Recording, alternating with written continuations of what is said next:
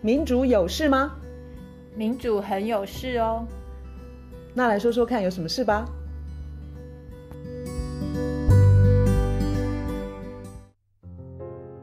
大家好，我们今天应该是二零二三年最后一次录音，但我相信你们听到的是这个呃节目的时候，已经是二零二四年的元月了。这个时候，加萨的战争还在继续。而且我们不知道是不是很快会结束。我们今天要谈的主题就从这个跟这个战争有关的开始。联合国大会不止一次投票要表决加萨的停火。那我这边有一个数据，就是这个决议案呢，哦，不止一次的决议案，在获得全世界一百五十三个国家支持，那这个是占了全世界八十九比例的人口。在这样的情况之下哦，美国是投票呃反对的。那美国不止一次投票反对联合国呼吁加萨停火的决议，也就是说，他跟他决定跟呃占全世界人口不到百分之一的这样子的的这么小的比例站在一起，这表示美国的外交政策到底是到底是怎么回事嘞？他们是决定站在一个。一个孤立的角色吗？卢老师，你是怎么看？从这个例子来看，美国的外交政策。对，这最近呢，就是呃，前一阵子那个糖奖得主 Jeffrey Sachs，他最近在 Common Dreams 这个媒体发表一篇文章，叫做题目是“美国的外交政策是建立在贪腐之上的骗局”。美国的外交政策是骗局，然后它的基础是贪腐。我觉得这个可以，就你刚刚讲的那个情况，说最近一次联合国针对加萨停火的表决，那个可怕的状况，就是美国等于是被孤立起来，然后跟他站在一起的只有小小小小的国家，那些小国加起来还不到一趴，全球一趴人口，所以。如果美国的外交政策它是建立在贪腐之上的骗局，那就可以解释说为什么美国的外交政策那么的奇怪。然后这个 Jeffrey Sachs 他就说，过去二十年美国每一项重要的外交政策几乎全部都是失败，失败收场。每一项哦，几乎都是失败收场。说要教训塔利班，然后就去阿富汗打二十年，然后出来塔利班一样 就继续，就跟他没进去。之前是一样，这个国家更惨，因为他们在重新执政之后，对，在他们重新执政之后，现在几乎所有的妇女不不、呃，好像是小学大概就是以后都不能上学，然后公职人员那个女性全部都被赶出去了。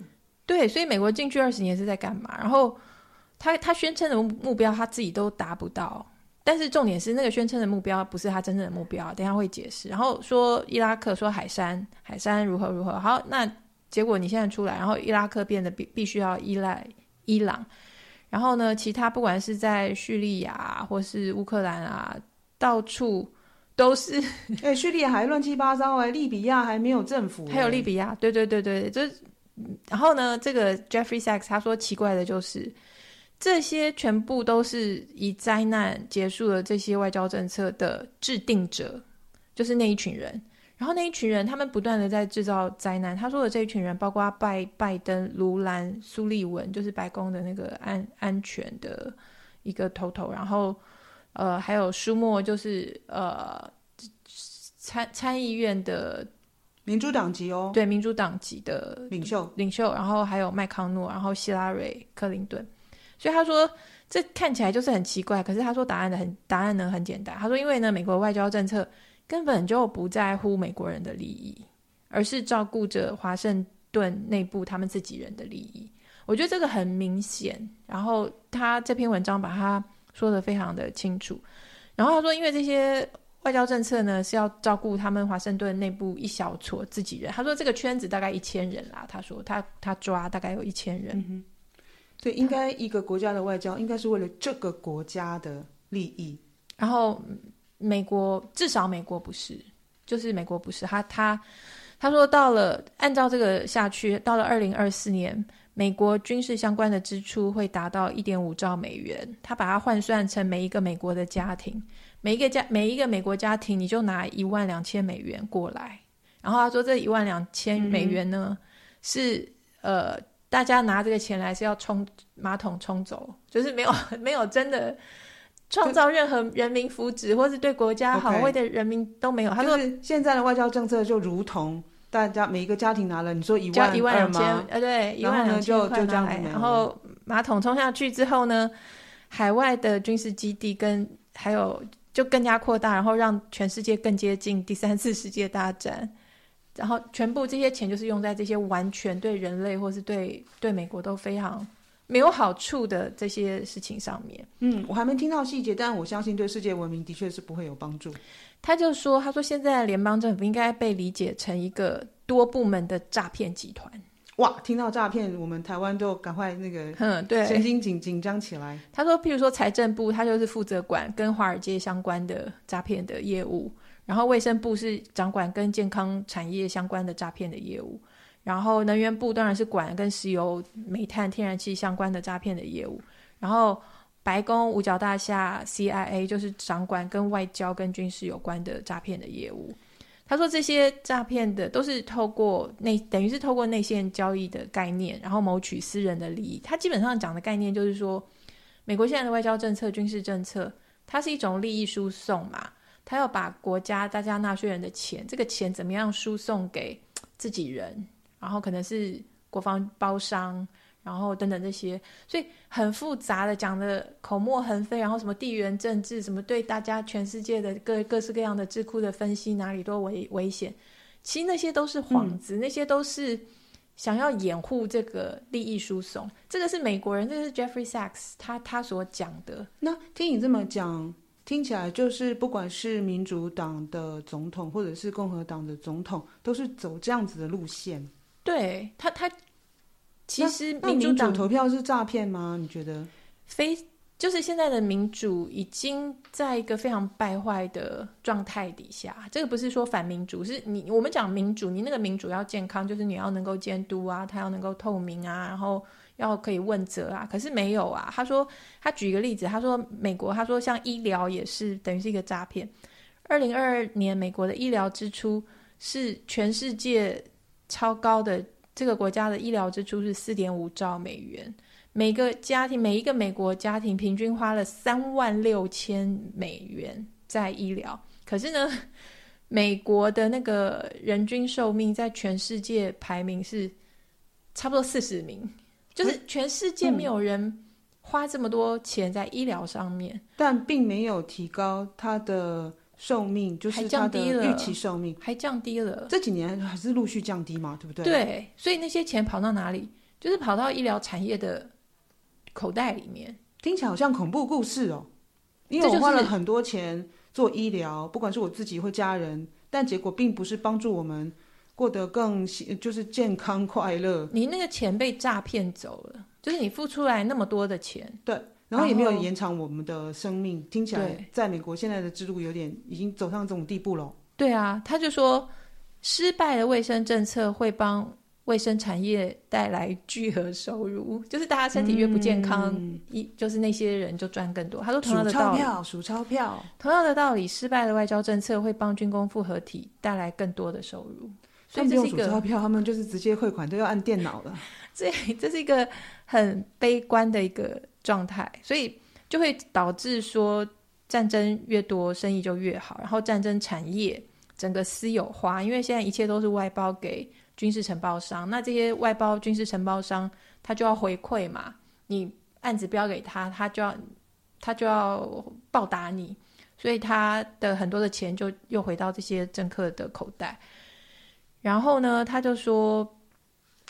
其实现在的那个外交政策的那个流程啊，外交、国防跟战争有关的流程，大致上就是说，除了政治献金，就是你要选举的经费由这些承包商或相关的产业来捐给你之外，他们也会游说，就是告诉你说，告诉参议员跟众议员说，你们就安心的支持我们军火商，或是我们。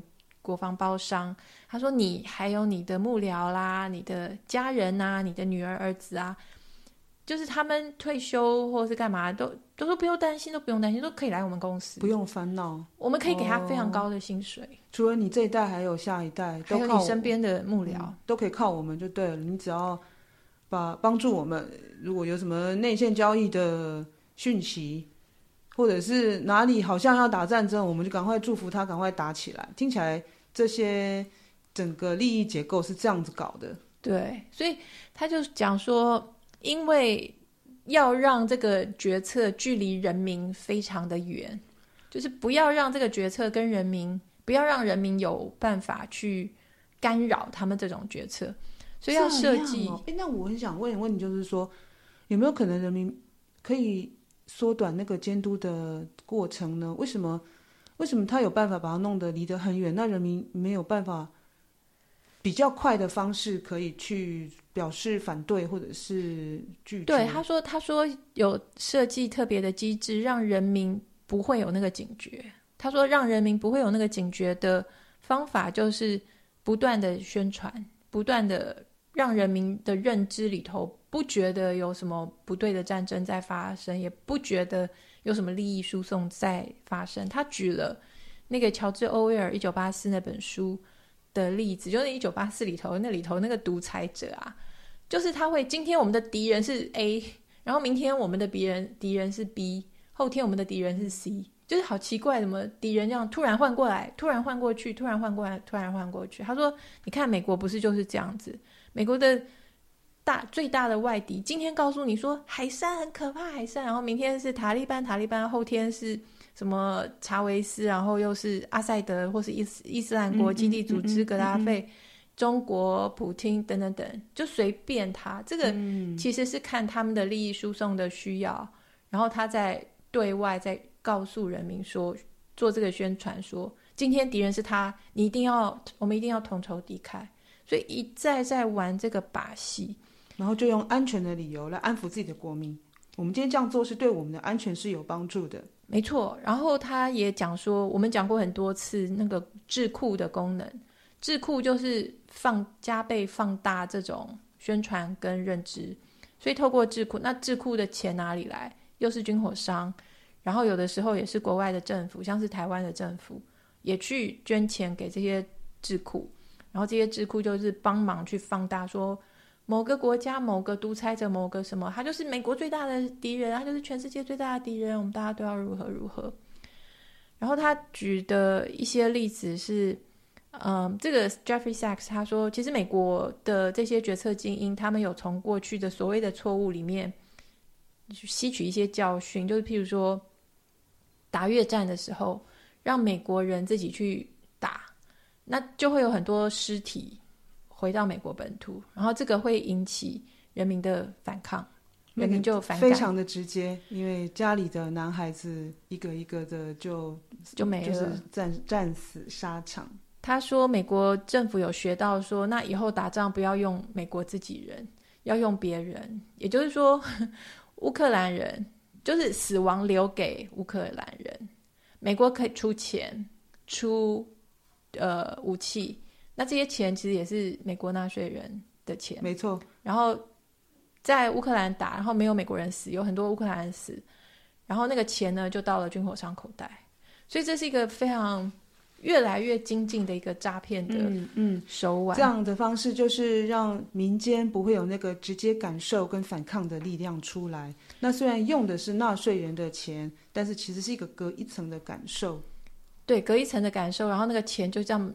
就一下就转手了，就从纳税人手中就转手到了军火商啊、政客，所以这个 Jeffrey Sachs 你可以感觉出来，他非常的生气。他最后很讽刺的讲一段话，他说：“现在国会就是在在休息嘛，假期。他说一月重新开议的时候，拜登、科比就是白宫的嗯，Corby 发言人是国防部还是什么的发言人，然后苏利文、布林肯、卢兰、舒默、麦康诺。”这些人呢，他们一定会告诉我们，就是他们美国人，我们必须绝对一定要资助乌克兰的 失败的、已经残酷的、然后欺骗性的战争，一定要资助以色列正在加沙进行的战争，种族清洗、屠杀，然后否则美国、欧洲跟整个自由世界，可能还有太阳系本身，会被俄罗斯、伊朗。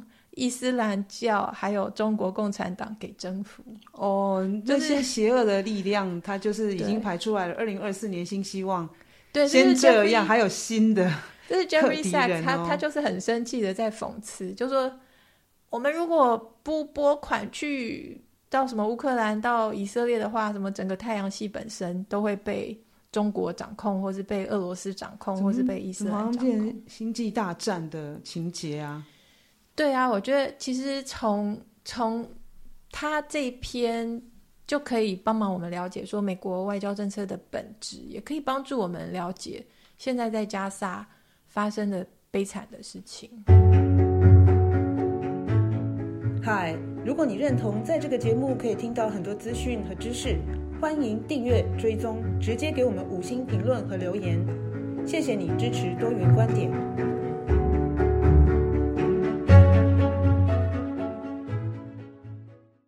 现在在加萨发生的悲惨的事情，我有寄给你一个，就是圣诞夜子夜弥撒。圣诞夜子夜弥撒，今年的圣诞节是一个，我觉得是一个很奇怪的感觉，就是你还是到处还是在庆祝，可是你心里知道，在加萨，在还有呃西岸约旦河西岸，在发生的事情就是，像这个联合报的标题，他说平安夜断魂，以色列继续空袭加沙，然后非常血腥的一夜。嗯就这个是对于全世全世界的基督徒，我们讲广义的 Christian，所以其实基督徒、天主教徒是一个很重要的节日。还有就是基督这个人，我我对不起，我不是教徒，我应该称呼他什么？基督还是耶稣吗？耶稣，对对对对，嗯、他出生的地点，也就是现在的约旦河西岸的伯利恒。对，伯利恒正好在约旦河西岸，那也就是现在。非就是事件中心啦，虽然它不是加萨，但是其实就是，就是那个很惨的，现在全世界注目的那个中心的所在点。那个西就是基基基督耶稣他出生的地方伯利恒这个地方，我们圣诞节本来是要庆祝耶稣诞生，然后耶稣诞生的那个地点伯利恒这个地方取消了圣诞节的庆祝，因为不光是加萨。因为整个加萨跟西岸就是非常的惨，然后他们没有办法庆祝，就是人一就炮火继续再来，继续再杀，然后人在死，然后还要救人，然后没有像加萨没有水、没有电、没有食物这样子。然后我寄给你一个，我听了我觉得非常有感的是，就是耶稣出生的那个地方伯利恒那边的一个，应该我也不知道是神父还是牧师，叫做蒙瑟艾萨克伊艾萨克，他的一个。圣诞夜子夜弥撒的一个呃讲道，他那个整段在 Democracy Now 都有他整段讲到的内容，整个影片，然后他的语调、他的讲法，我非常有感染力。然后他说，他说我们很生气，我们被呃等于是我们破碎了，We are broken。他说这本来是一个。应该很欢乐庆祝的时光，可是我们现在都在哀悼，支离破碎，我们也很害怕。他说，那个当时是九千个儿童以最残忍的方式被杀害，一百九十万人流离失所，嗯、数十万房屋被毁。我们所知道的加萨已不复存在。他说这是种族灭绝。他说加萨人正在放送自己被处决的现场影像。这句话让我觉得很震撼，就是我们会看到，我会看到很多这样的画面。然后他这样子描述，我觉得是对的。就是那些画面，事实上是，也许是一个人拍另外一个人被炸死，或是，但是这个在拍的人，他很可能是下一个，所以就是等于他们自己在被处决，这个民族在被处决的过程。然后他说，他们在那里，每个人都在害怕，说我是不是下一个？是不是伯利恒是下一个？拉马拉是下一个，杰宁这这个难民营是不是下一个？是不是就是我们的命运？他说他他们对于这个世界的沉默，他们觉得他们感感觉非常的折磨，就是他们感觉这个世界是非常沉默，而且所谓那些自由派的领导人，自由派的领导人一定就是包括什么拜登啊，这些人都是自由派。他说这些人排队在开绿灯给以色列种族灭绝，不但开绿灯。让他们种族灭灭绝，而且还提前支付账单。我先付以色列的钱，钱先给你，你就继续继续继续杀。他说，然后还帮忙掩盖真相、说谎、掩盖这些事情。所以他讲到的内容里头，有一些跟宗教比较有关的那个，我都不是很了解。但是他讲说，现在大家有叫他们说，那那你们你们巴勒斯坦人，你们就去埃及，你们就去约旦。他说，那为什么不叫我们直接去海里就好了，就直接去跳海就好了？为什么我们要走？他说，西方的虚伪跟种族主义太明显了，令人震惊。他说，总是带着怀疑的眼光跟保留的态度听巴勒斯坦人讲话。就巴勒斯坦人讲话，他们是阿拉伯人，他们不是。你说外面的人听他们讲话是打折扣的，打折扣。然后西方本身跟以色列，不管有再多的证据证明他们一再说谎，大家还是继续。认可说他们所说的就是没有错的，我听了好有感哦，我觉得好就好就是这个样子。他然后他说，他要跟他的欧洲朋友说，我再也不想听你们跟我讲授什么人权或是国际法，再也不要跟我说教说人权国际法。他说，我想反正我们不是白人，用你自己的逻辑，我们不适用，就是我们不是白人，所以我们没有人权。他说：“杀九百个儿童怎么会是自卫？让一百九十万巴勒斯坦人怎么会是自卫？在帝国的阴影之下，他们把殖民者变成受害者，把被殖民者变成侵略者。”然后他讲了一句，我觉得是金句。他说：“呃，十月七号之前，加萨就已经是地狱。那个时候，世界一片寂静，一片沉默。”那现在我们应该对你们的沉默感到惊讶吗？十月七号之前，你们什么话都没说，那个时候加萨已经是地狱。你们现在不说话，我们该惊讶吗？我觉得他那是非常悲愤，然后非常的，我听到了无助。无助，这点其实就是说，我也问自己，就是说，如果我们什么都不做的话，我们 真的是还有什么？就是我们还我们就是我们我们还凭什么对说什么就是帮凶？什么公理跟正义？什么人权？什么民主？什么都是假的。其实十月七号之前，你你这样讲，其实我们都不免要自我反省了，不要 就是真的真的很沉重。但当当然那个时候我有注意过那那些呃难民营的情况，其实真的真的蛮蛮惨的。就是说我们知道就是这样子长期下去是不行的。那是一个你说那个像压力锅的的东西，就是那个地区。总会爆开了，年轻人没有未来啊！没错啊，所以像十月七号是一定会发生的。那现在就是讲到说，我们全世界的人是不是放任这个情况持续？所以今天才会这个这个惨剧。我我承认这个惨剧其实是上面以以色列跟巴勒斯坦都有都承受到相当大的苦痛，但这个惨剧是不是也是我们放任他们持续这样子下去？对，对，我觉得他的意思是这个神父或这个牧师的意思是这样。那联合国。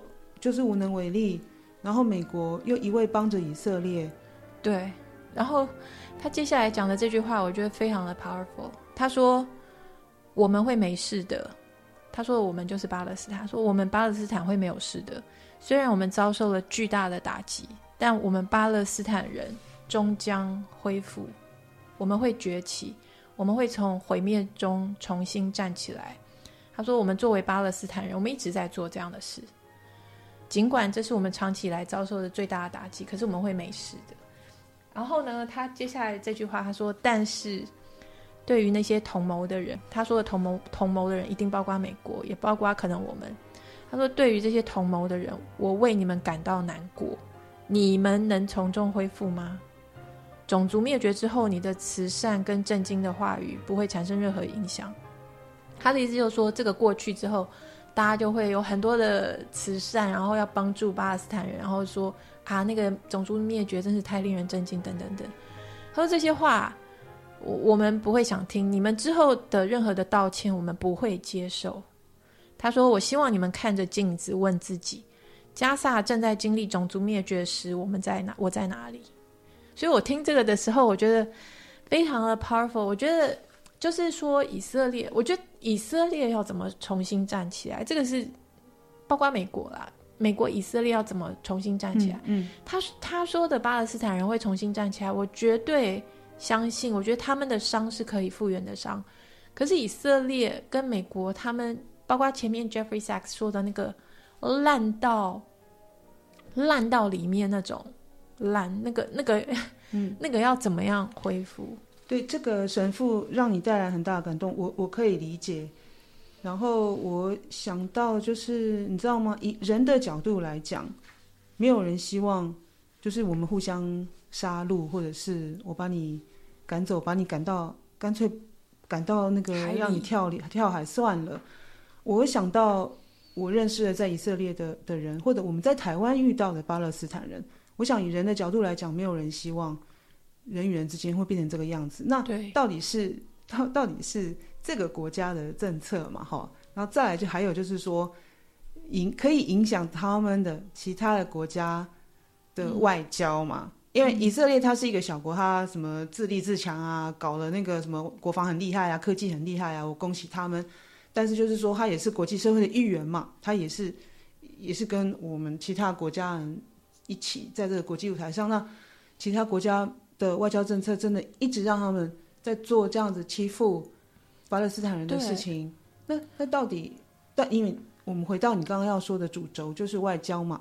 对，我觉得 Jeffrey Sachs 他说的那个是相当根本的原因，嗯、就是、大国的外交到底可以对这个区域做些什么？Jeffrey Sachs 他讲的那个是大国的外交是以腐败为基础，就是因为他是以腐败为基础，所以他后来发出去的那些政策，导致悲惨的后果，导致成千上万的人一直在死，然后那过那么悲惨的过那么悲惨的生活。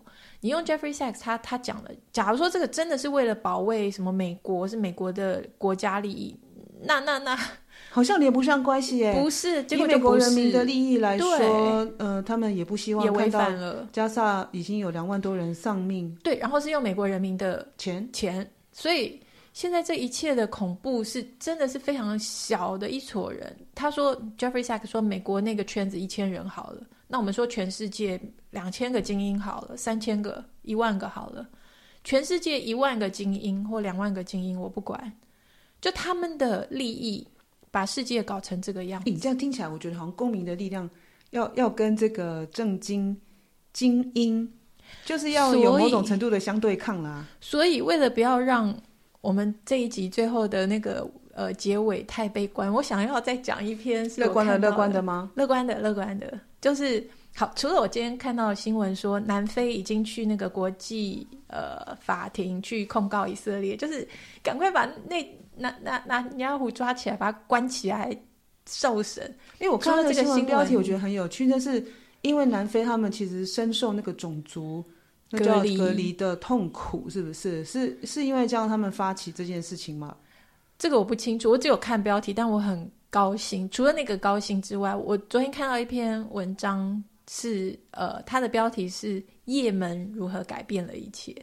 好，所以结尾要结尾要提这个，就是说。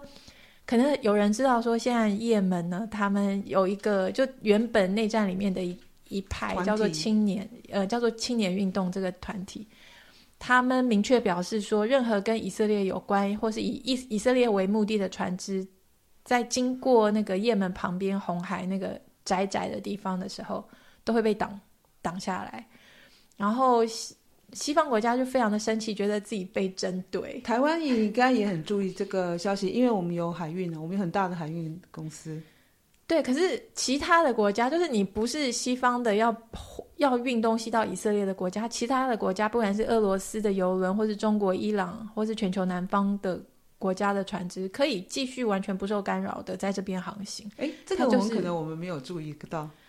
对，然后霸权国家就就会觉得，哎，我那个以规则为本的国际秩序，就是 rule-based international order，那个很好笑，就是就是原来的国际秩序。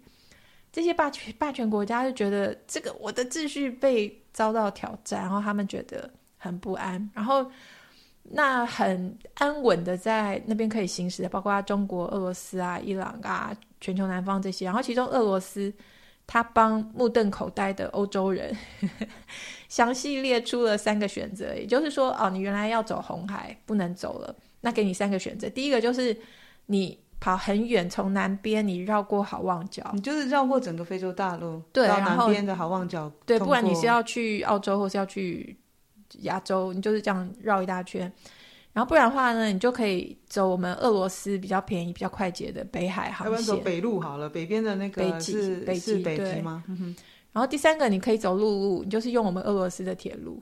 所以你可以看到说，西方这些霸权，他们一天到晚欺负人，然后一直延续殖民主义，他们都没有想过说，他们也有一些，他们也有些弱点，然后人家随便一下就掐住你的咽喉。然后他这篇这篇在讲也门的，他说，其实呢，以色列的经济已经在失血，就是失血很严重。然后他说，以色列很可能很快就面临地中海、直布罗陀海峡还有其他水其他水道的关闭。他说，如果华盛顿的新保守主义者因为国际秩序呃根本的改变，结果精神崩溃了。然后就很绝望的要教训伊朗，就是他们一直希望打伊朗嘛，他们都很讨厌伊朗，觉得伊朗太强。然后说如果那样子的话，那赫姆兹海峡，赫姆兹海峡是在比较是呃阿拉伯右，就是东边，然后还有红海这边曼德海峡的联合封锁，可能会使油价飙升到每桶五百美元，会引发六百一十八六百一十八兆。美元的衍生性商品市场的内爆，也就是会让整个国际银行体系、金融体系崩溃。所以这些地方，你说他们要挺巴勒斯坦，他们不是没有、没有呃没有工具、没有手段。然后这篇文章他就说，他说虽然我们没有确切的证据，但是有一个有趣的可能是。也门，他这个单一行动，他他形容也门的这个这个举动非常的精彩。他说很像是一盘棋，下棋的时候，那个棋局因为一个可能是一个卒一个兵小兵的一个动作，然后就将军，然后整个棋局就翻转那样子。他说叶门做的事情就是像这样。可是呢，他说虽然我们没有确切的证据，可是有一个可能是说，嗯、可能有三个金砖国家，也就是俄罗斯、中国跟伊朗。这三个国国家刚好是美国新保守主义眼里的新的邪恶轴心，邪邪恶轴心。对，俄罗斯、中国跟伊朗这三个金砖国家，跟另外两个金砖 Plus 的国家是沙乌地阿拉伯跟呃伊跟伊朗，在高层进行了协调的结果。也就是说，这几个国家他们可能是暗示了也门说，你如果这样做的话，我会支持你。所以那个也门，它背后也门这个单独的行动，它背后是有等于是有后盾的。然后这些国家就是呃，主要是金砖以金砖国家为核心，就是反映出有一一股一股这个第三势力，地差我我不晓得可以说第第三呐、啊，但反正就是大国之外的一股，就是中庸国家的一个独立的势力。对，所以。他的意思是说，这个不光是在以色列、以以色列跟加沙、美国这件事情上面。他说，这一切会让整个，嗯，就是权力、全球国际秩序还有权力的相对关系会有很根本的改变。那你怎么看多极世界啊？我们喊了半天，就是美国一直还是很强力的巩固他的单极霸权嘛？